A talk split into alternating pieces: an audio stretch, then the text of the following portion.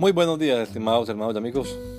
Una vez más estamos aquí con ustedes con deseo de saludarles en el nombre admirable, nombre glorioso, nombre sublime, el nombre de nuestro gran Dios y Salvador Jesucristo, el Señor.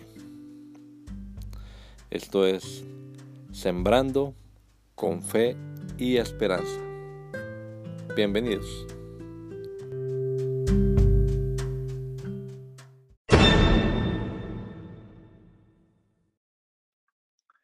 La meta. Prosigo a la meta, al premio del supremo llamamiento de Dios en Cristo Jesús. Filipenses 3:14. Hay un premio que nos está esperando. Cuando uno está corriendo y ya va llegando a la meta, no es tiempo de distraerse, sino de estar bien enfocado, con la mirada puesta en el galardón que está adelante. La gente que está alrededor grita, aplaude, pero el corredor que se enfoca en ellos seguro perderá la carrera. No nos debemos distraer con lo que nos ofrezca el mundo. Pablo dice que ahora está más cerca de nosotros nuestra salvación que el día en que creímos. Así que debemos correr con paciencia esta carrera, bien enfocados en lo que queremos, correr de tal manera que obtengamos el galardón.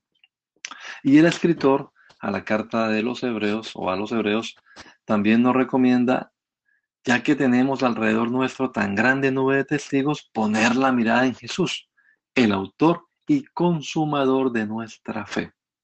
El verso de hoy es una invitación más a la perseverancia, a no volver atrás, a mantenerse con el mismo ánimo, con la misma actitud con la que iniciamos. No podemos perder el primer amor. Mantengamos la alegría, la solicitud y la prestancia que mostramos al inicio. Que el Señor Jesucristo nos regala a todos un hermoso día hoy. Maranata, gracia y paz. Perfection. Not that I have already obtained all this or have already arrived at my goal, but I press on to take hold of that for which Christ Jesus took hold of me. Philippians 3:12. We're maturing spiritually each day. The same apostle Paul talks about our graduation day, the day that the Lord will fulfill the goal that he wants to accomplish with each one of us. So in the end, he can present it to himself, a glorious church, without a stain or wrinkle or anything like that.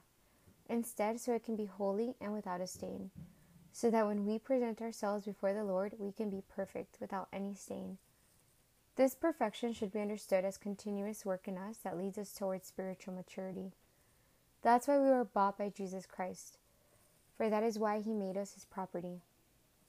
So, understanding this, we can and should Facilitate that our God fulfill his purpose in our lives. And we can do that by putting all diligence in the spiritual things, putting them as a priority, and being attentive to the Word of God, so that through them the Lord can mold us in his image and likeness. Remember, we are holy but not perfect. Regardless, we are walking in the path of perfection. God bless.